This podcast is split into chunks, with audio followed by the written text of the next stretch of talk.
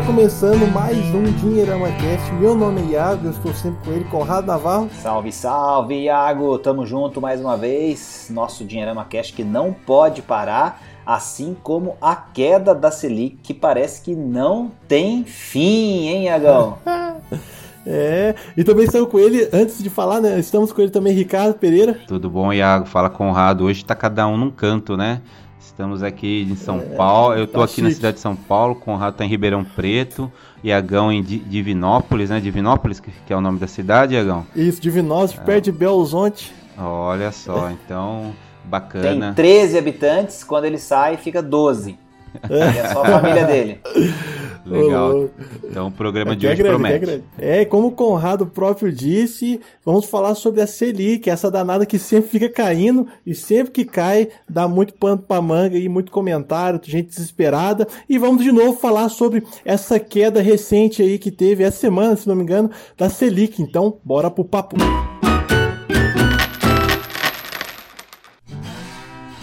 Ah, esse assunto é bom, Iagão. E você falando que a Selic tá sempre caindo, isso aí é coisa da sua geração, né? Então é legal que você falou isso brincando. E obviamente quem vai escutar a gente, muitas pessoas estão é, olhando para 2019, né? Esse ciclo de queda de, de taxa de juros, é, muitas vezes sem entender muita coisa e muitos comemorando, enfim, o fato de que a gente tem agora finalmente juros é, cada vez mais baixos e tudo mais. Mas sempre que a gente fala de Selic, a gente lembra que não foi sempre assim, né? E a gente teve Selic aí de 20, acima de 20%, a gente teve um período em que ela ficou ali muito perto de 15% por um bom tempo, é, e aí a renda fixa era aquela mamata, a galera ganhava dinheiro relativamente fácil, sem tanto risco, sem tanto perigo, e agora a gente tem uma taxa Selic mais baixa, o que influencia não só os investimentos, mas toda a economia como um todo. É, a expectativa é de que a gente veja juros mais baixos no crédito para o consumidor.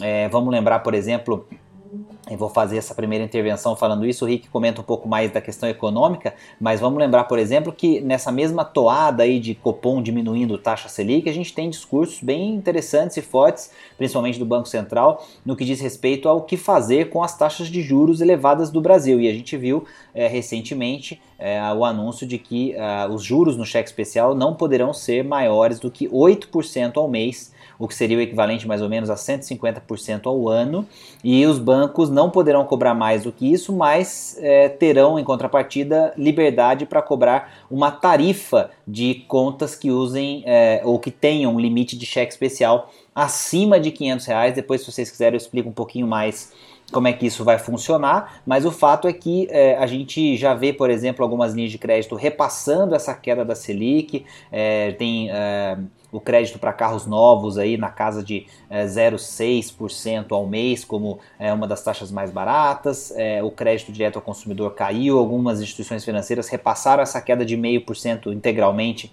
é, para os seus produtos. Então, é, tem é, uma indicação aí interessante de que essa, essa, essa taxa de juros vai ficar é, pelo menos é, em um dígito, né? Não vou falar tão baixa assim, porque a gente tem aí uma inflação que daqui a pouco o Rick vai comentar, que está é, começando a dar um sinalzinho de que pode dar um susto, mas é, eu acho que veio para ficar, né, Rick? É, a expectativa geral é, isso, é essa, né? Então a gente está passando por um momento bastante interessante, porque primeiro que a gente que é da nossa geração é algo realmente novo, né? E se a gente for pensar como um todo, é, é algo fora realmente do desse, né, do que se acostumou a se falar quando se falava de juros, né, no Brasil, né? Estou falando dos juros básico, né, a taxa básica da economia, que é a Selic.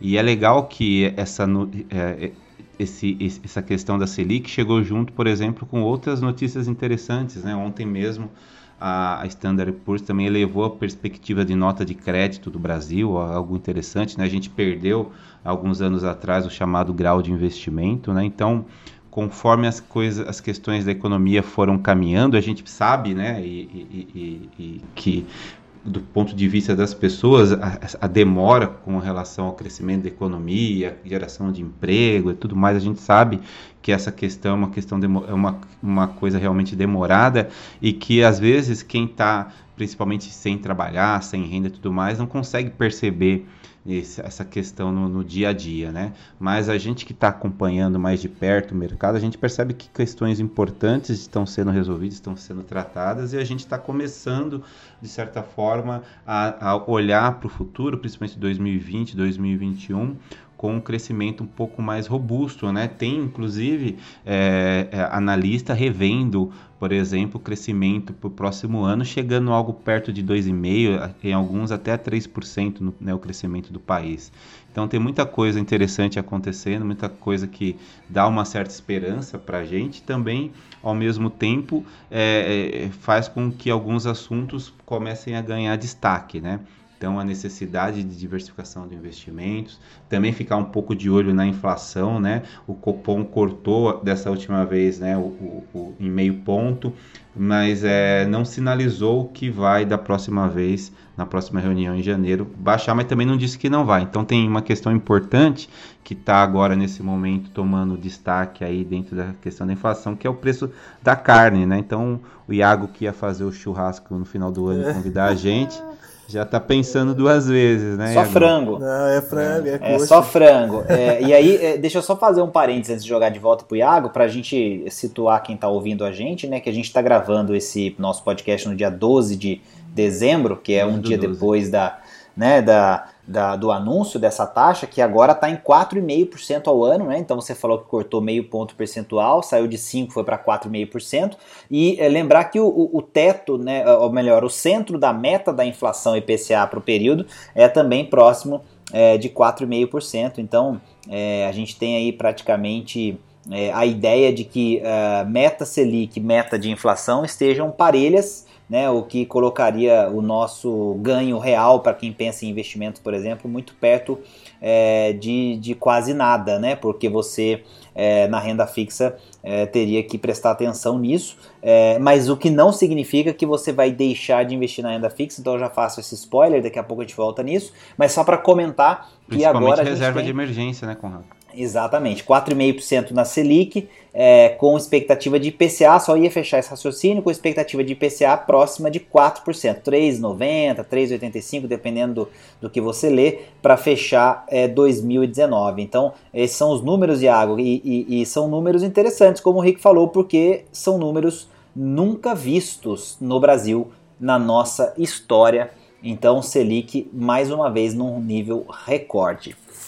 É, e uma coisa que eu ia perguntar, que foi até o início da fala do Conrado, que é uma coisa interessante que, quando a gente comentou lá atrás, uns dois meses atrás, falando sobre a queda da Selic, a gente comentou que, pô, os juros estão baixando, só que a gente não tá vendo isso em créditos, né, linha de crédito, como cartão de crédito, e você agora falou, né, agora há pouco falou que tem, tá tendo essa mudança, como que é? Explica melhor aí pro pessoal que tá ouvindo a gente. Legal, essa, essa questão é importante, porque primeiro que o reflexo dessa queda, ele é, sempre é, frustra as pessoas porque muita gente espera que essa queda das taxas seja mais rápida na prática do que ela realmente é. E eu acho que essa frustração ela é perfeitamente compreensível e a gente precisa exigir sim juros mais baixos, mas é, existe sempre uma discussão muito é, profunda sobre por que, que os juros são tão altos por aqui. Até escrevi um artigo bem denso, bem completo sobre isso no Dinheirama tem algumas semanas, é, que eu falo exatamente sobre esse ponto, né? Por que, que os juros é, no Brasil demoram a, a cair para o consumidor? Acho que vale dar uma olhadinha lá, mas eu acho que a, a questão principal, agora falando especificamente de Selic, é que a gente é, tem um movimento um pouco mais forte de é, o, o, o, direcionamento acontecendo do Banco Central e essa, e essa discussão ela, ela é interessante porque teve muita gente falando que o Banco Central deu uma canetada, que está baixando o juro das instituições privadas na marra e tal, e outras pessoas defendendo que foi uma intervenção é, interessante, mas não foi necessariamente uma canetada, é, é, porque permite que a instituição financeira é, crie um produto diferente à medida que o seu cliente demonstre que precisa usar realmente o limite do cheque especial é maior do que é, 500 reais, por exemplo, que foi o limite estipulado pelo Banco Central. Então, o que aconteceu com esse ponto em específico? Né? O Banco Central disse é, que os juros máximos a serem cobrados agora tem que ser de 8% ao mês é, para o cheque especial e criou uma regra, né, e que você tem, é, é quem tem um limite de cheque especial de até 500 reais, né, não vai poder ter nenhuma tarifa cobrada é, para usar esse limite e esse juro máximo seria de 8% ao mês. Para quem tem mais de 500 reais, seria uma taxa né, de, é, proporcional ali de é, 0,25% do valor é, do, do, do, limite do cheque especial que a instituição financeira poderá cobrar, mesmo que o cliente não use o limite do cheque especial. Então, o simples fato de um cliente ter à sua disposição, digamos, mil, dois mil, cinco mil reais de limite de cheque especial, já o colocaria como um potencial cliente para essa tarifa adicional para ter esse limite maior de cheque especial. O que,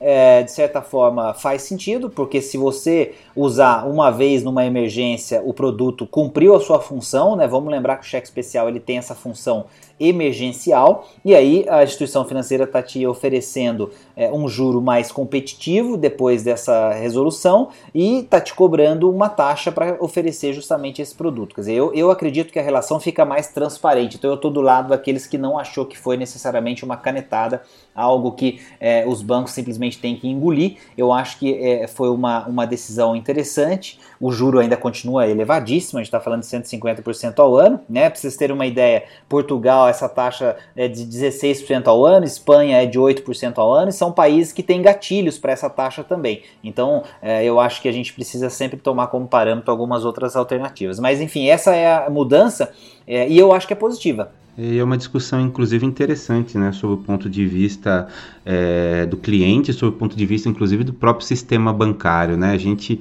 aqui no Brasil, tem uma questão para lá de peculiar, que é a concentração bancária, né? Quer dizer, tem poucos bancos e eles, de certa forma, têm esse monopólio do, do, do, do crédito e tudo mais, e, exatamente se o Banco Central, de alguma forma, eu não estou nem falando que o que aconteceu foi a intervenção, também penso de uma forma diferente, mas eu acho que a única maneira realmente de fazer com que é, os juros se tornem um pouco mais atraentes sob o ponto de vista do, do consumidor, do cliente, é colocando assim alguns limites e, e meio que forçando a barra né, para o crédito é, ter uns juros menores. Porque se a gente for simplesmente continuar do jeito que estava, a gente percebe que não ia cair, ia continuar caindo os juros, ia continuar caindo no, a Selic, e o resultado, sob o ponto de vista prático, para o consumidor ia continuar do jeito que estava, não ia mudar muita coisa, da mesma forma que o cartão de crédito também vai caindo, caindo um pouquinho, né? Então a gente está falando de 300%, o cheque especial agora 150%,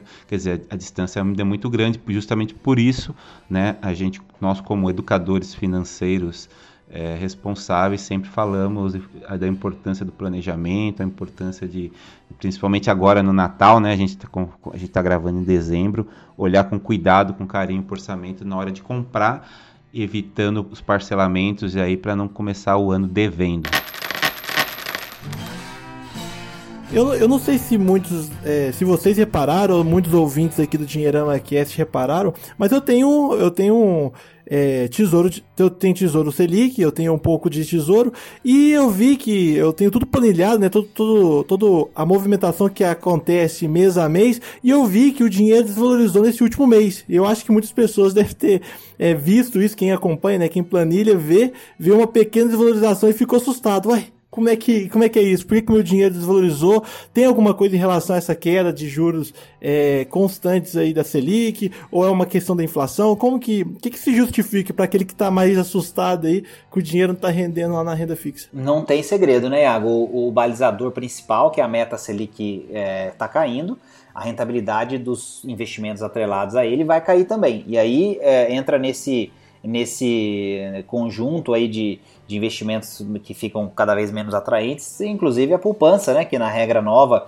é, que é a regra que já está vigente há um bom tempo, é, vai render 70% da Selic. Então, é, é o grande é, é, ponto aqui é entender que o investimento conservador ele tem um papel que não é de alavancar a carteira. Eu acho que aqui cabe uma, uma um, um, acho que um momento para a gente discutir algo um pouco mais profundo, que é em relação a como é que uma boa estratégia de investimentos ela funciona na prática, né? A renda fixa, né? Imagina, eh, vamos fazer um paralelo, né? Imagina que você está morando numa economia desenvolvida, né? Uma economia em que a taxa de juros ela é muito perto ali de 1, 1,5%, como acontece nos Estados Unidos agora, né? Abaixo de 2%, é uma inflação praticamente é, estável aí também na casa desse 1%, 1 e pouco por cento, é, ou menos do que isso até.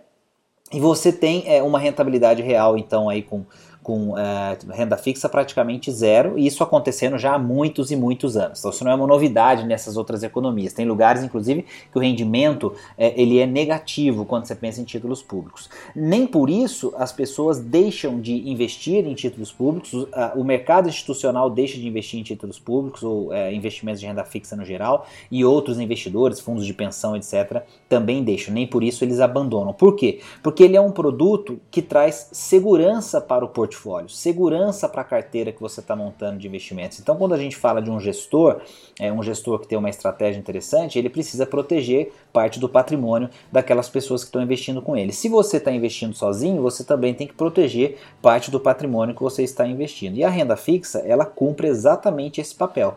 Ela não é uh, o, o percentual do seu patrimônio que vai estourar, que vai dar um baita de um retorno. O que acontecia era que no passado recente, a renda fixa aqui no Brasil tinha esse papel, que você comprava, por exemplo, um título público é, pré-fixado, você comprava até mesmo um pós-fixado com é, IPCA, né, um tesouro IPCA, é, a flutuação da curva de juros, né, a variação da curva de juros, fazia com que se você vendesse antecipadamente, você ganhasse um dinheirão. Né? Então, é, a gente ficou um pouco mal acostumado com o retorno sem risco e também com as possibilidades de ganhar muito dinheiro com a renda fixa. Eu acredito que essa mudança ela é bem-vinda, porque ela vai fazer com que as pessoas entendam que, é, que para você desenvolver a economia, você precisa de abraçar também mais risco. Isso significa que muita gente, por exemplo, vai decidir abrir um negócio, talvez com aquele dinheiro que estava guardado, e não necessariamente manter o dinheiro guardado ou investido é, num determinado produto financeiro. E isso é bom para a economia. Você vai gerar emprego, você vai movimentar sua cidade, você vai é, arrecadar mais impostos, enfim. Então, no contexto geral, nessa intervenção, eu queria deixar essa minha visão de que o juro baixo ele não é ruim, ele é interessante por coisas até mais abrangentes do que só pensar na rentabilidade e que a renda fixa continua tendo um papel fundamental que é a proteção, a segurança da carteira de investimentos. E o mais engraçado é que eu lembro muito bem de como nós comentávamos na época, né, que a Selic estava ainda em dois dígitos, que mais cedo ou mais tarde, né, pensando que o país voltasse a crescer, entrasse nos trilhos, que era algo que as pessoas precisavam aproveitar porque, né, olhando para o futuro, a tendência era que não acontecesse mais, né? Então hoje a gente viu que como as coisas mudaram e, e, é perigoso justamente esse momento porque a gente abre um jornal, entra na internet para ver algum site, tá todo mundo meio que passando a ideia para as pessoas de que tem que começar a arriscar de qualquer forma, quem não, quem não arriscar está perdendo dinheiro. Poxa vida, acho que não é bem essa mensagem. Acho que é importante a gente fazer esse alerta que só porque os juros, né, a Selic caiu, não quer dizer que você não tenha que manter a sua, a, a sua carteira assim é, balanceada, mas você tem a sua reserva de emergência, você essas questões assim não mudam. Então é fundamental manter os pés no chão, começar a estudar um pouquinho mais o mercado para sim, se decidir arriscar, sa saber exatamente o que está fazendo. Então, é legal a sua pergunta com relação ao Tesouro Direto, a gente pôde, de certa forma, comentar do mercado de uma maneira geral, porque acho que é, quando existe uma certa euforia, um direcionamento para algo, é, é, é, legal você ficar um, né, com o pezinho atrás e manter a cautela. Em relação até à questão é, econômica do Brasil, tem muitos fatores que estão acontecendo é, atualmente, né? Que nem a gente comentou aí, a queda Selic, é, o aumento do preço da carne. Eu estou até olhando aqui dados aqui do, da, da, da, inflação do mês passado, mês de novembro, a inflação foi de 0,51%, enquanto o CDI né, foi de 0,38%. Como que o brasileiro deve enxergar esses, essas ações assim? É, tá caindo, tá caindo a taxa de juros, a inflação está aumentando, que, que, por que, que esses efeitos estão acontecendo é, a, a, a, nesse tão curto prazo assim? Também a relação da carne que afeta o dia a dia ali do brasileiro. É aquele brasileiro que está um pouco assustado com a economia, esperava uma melhoria, só que a, a, às vezes essas respostas a curto prazo estão dizendo coisas negativas. É, fora o dólar também alto. Eu acho que tem um, um principal é, que a gente precisa lembrar as pessoas que assim as respostas econômicas elas não são rápidas. Isso, isso costuma ser uma é, uma, uma maneira pragmática de enxergar as coisas, até porque você precisa que é, os movimentos realmente se confirmem, né? Então acho que a, a, a questão na média principal... seis meses, Conrado. É, então a questão principal é essa: você gera uma mudança de é, percepção, nessa né? mudança de percepção é, altera a, a, a, confiança das pessoas em determinadas coisas e a partir das ações delas é, depois que elas mudaram de percepção e mudaram sua, sua, uh, seu índice de confiança, é que vão efetivamente mudar é, alguma coisa é, prática em termos de indicadores e respostas econômicas, etc. Então, assim, o, o ponto, por exemplo, da carne tem a ver com é, uma questão é, que envolve demanda chinesa, enfim, uma coisa que era mais ou menos é, previsível e que algumas pessoas até comentaram que poderia acontecer, mas que já de certa forma se mostrou como uma coisa que está se normalizando, mas Agora o que acontece é o movimento aqui dentro de que você, depois que você sobe um preço é, de um produto em determinado ponto de venda, é muito difícil você abaixar ele tanto quanto você deveria é, depois. Aí existe um efeito chamado memória inflacionária, que é uma coisa é, é, bem brasileira isso, né? Assim, é aquela brincadeira que a gente sempre faz de é, você é, quando é, vê que a gasolina subiu, por exemplo, na, na refinaria ou subiu, é, a Petrobras anunciou uma, uma elevação da gasolina, você pode ir no posto no dia seguinte que a gasolina já subiu. Mas toda a gasolina que está ainda no, armazenamento do posto ali naquele momento é gasolina antiga mais barata, né? Quer dizer, o preço não era para subir naquele momento, né? O preço é para subir quando chegasse a gasolina mais cara, né? Então é, é, é, é aquela coisa de vamos subir, porque está todo mundo subindo, e vamos descer se a gente precisar descer, porque o movimento realmente caiu demais e agora a gente continua tendo margem, aí o, o comércio acaba eh, mudando isso ao longo do tempo. Então a carne vai ser um pouco assim, mas você tem outras opções, quer dizer, acho que isso faz parte do movimento. A gente não pode agora condenar e falar, ah, a inflação vai explodir porque aconteceu isso com a carne e tudo mais. Acho que foi um mês atípico é, e deve acontecer ainda alguma coisa desse efeito em dezembro, mas ele, é, como a gente comentou no começo, a inflação está abaixo do centro da meta né, que fica ali em 4,5% para o IPCA. Então, é, não tem, a princípio, nenhum pânico em relação à inflação ao IPCA. Pode ser que esse movimento se acentue, principalmente porque com o dólar lá em cima, muitos insumos, né, matéria-prima, etc., que a gente usa para fazer nossos produtos aqui dentro, inclusive o pão, né, porque o trigo vem de fora, muito trigo vem de fora, importado, pode ser que eles comecem a ficar mais caros, porque o dólar está se mantendo num patamar mais elevado,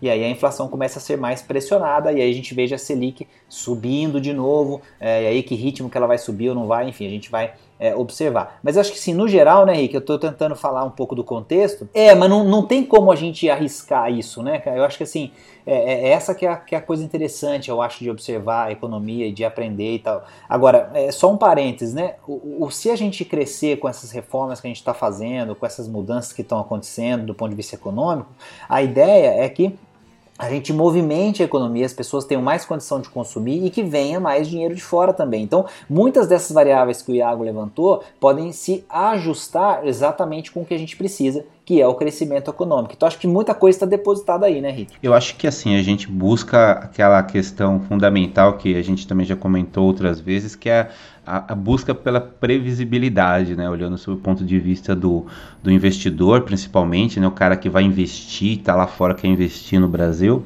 é, ele quer saber, o que, ele não quer entrar num, num vamos dizer assim, num cassino, né, sem saber exatamente o que vai acontecer. Então é fundamental que algumas que as reformas continuem acontecendo, né, que o país de certa forma volte a crescer. E se voltar a crescer, acho que a gente é importante lembrar isso que em algum momento, né, a expectativa inclusive do mercado é que a Selic em algum momento, né, vai voltar a subir. E já se fala disso, né, olhando o relatório Focus, que a gente também sempre comenta, 2021, 2022 2022, eles falam até da Selic chegar perto de 7%, quer dizer, uma expectativa do mercado que pode acontecer ou não, mas é um direcionamento. Então, é, é justamente por conta dessas nuances, né, fatores externos, é quem que, né, por mais que poderia sim existir essa questão da carne, quem que, sei lá, imaginava em maio, junho que isso aconteceria de fato, né, da magnitude que aconteceu. É, teve problema de, acho que, carne louca africana que, que, que acabou chegando na China e, e eles cara, começaram a comprar muito aqui do Brasil. Então, são fatores externos, alheios no, a, normalmente à nossa vontade e pode acontecer. E ano que vem tem um movimento importante que é, é eleições nos Estados Unidos, eleições aqui no Brasil.